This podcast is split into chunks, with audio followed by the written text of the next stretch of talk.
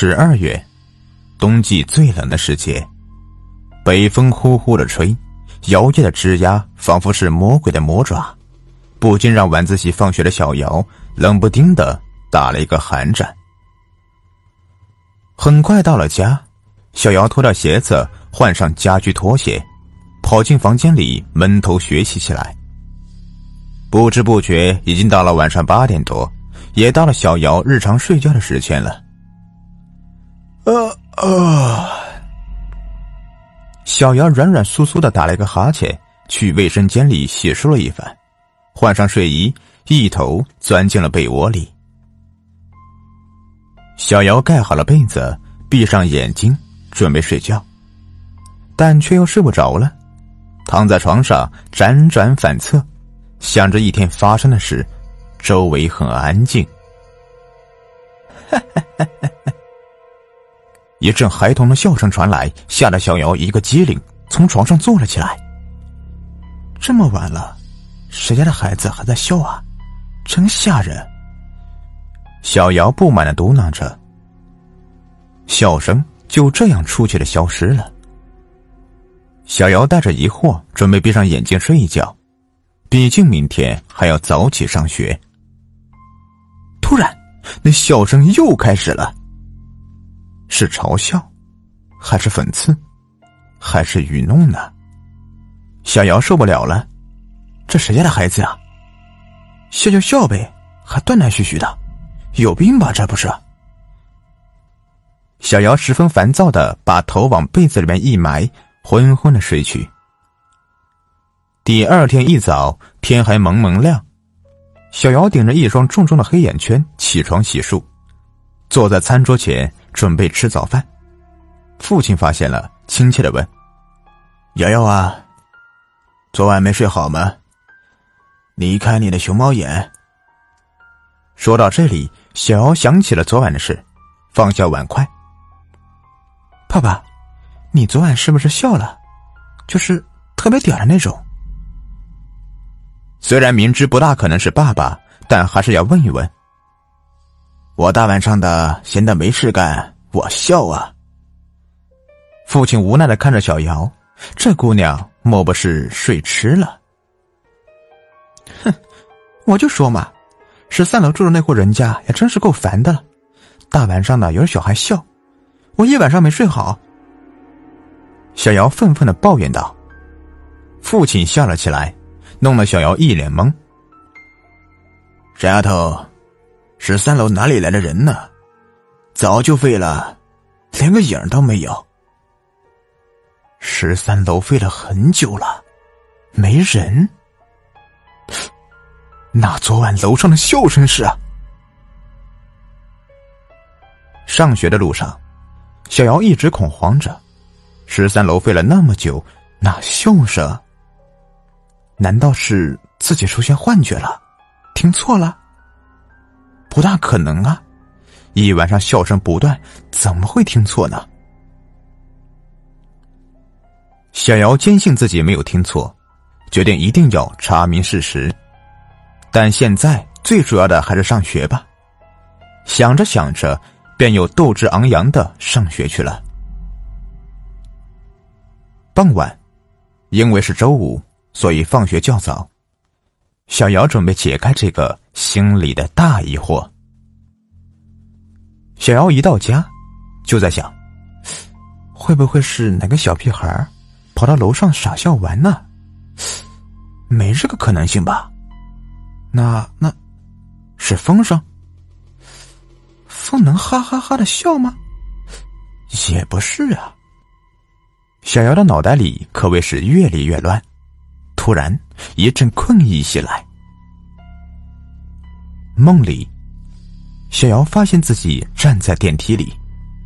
更可怕的是，电梯的按键显示的数字是十三。我的妈呀！小姚一直按开门键，却毫无一点作用。叮咚一声，十三楼到了，电梯门缓缓打开，小姚心里万分害怕。他不知道迎接他的会不会是那个孤魂野鬼。手心里已经出了汗。然而，静静的，什么都没有，只是正常的家居室，门半掩着，里面传来小孩稚嫩的笑声。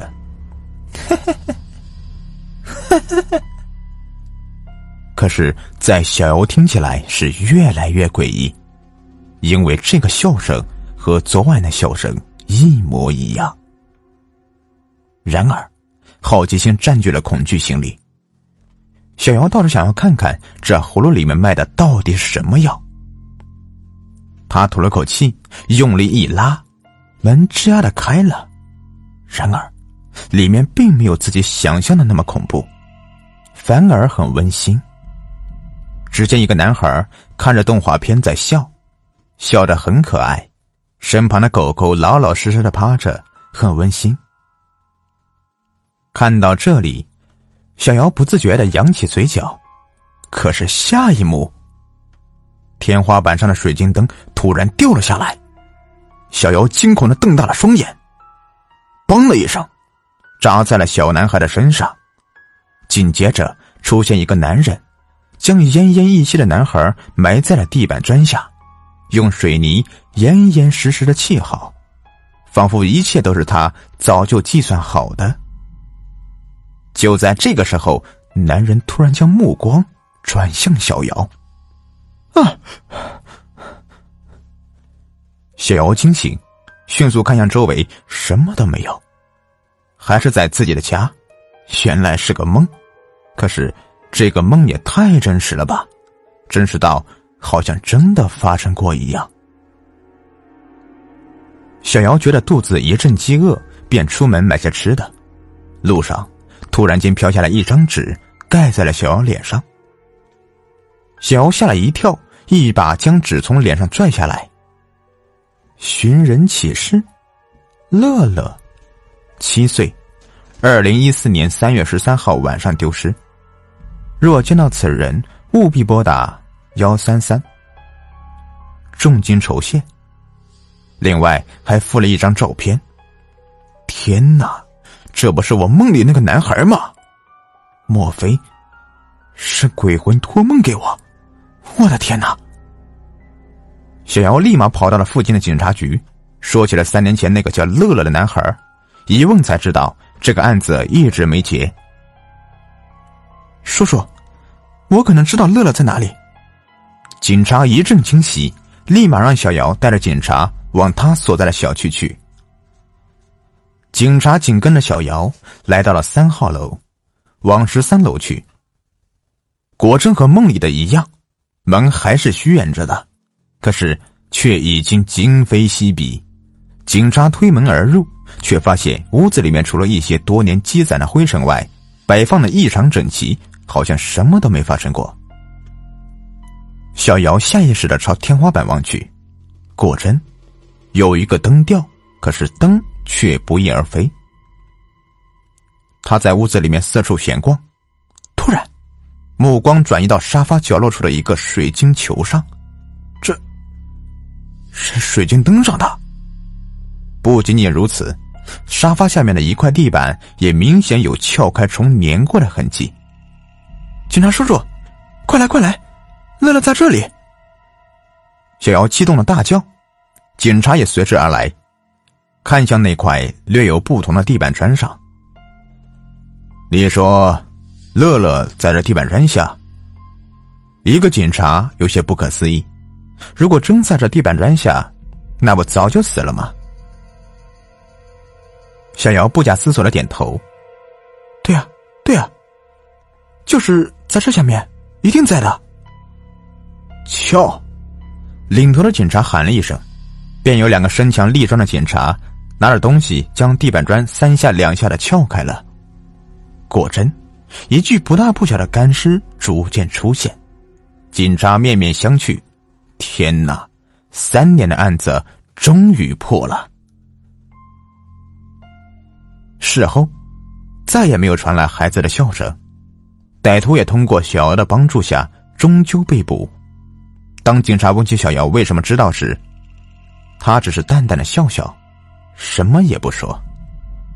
说。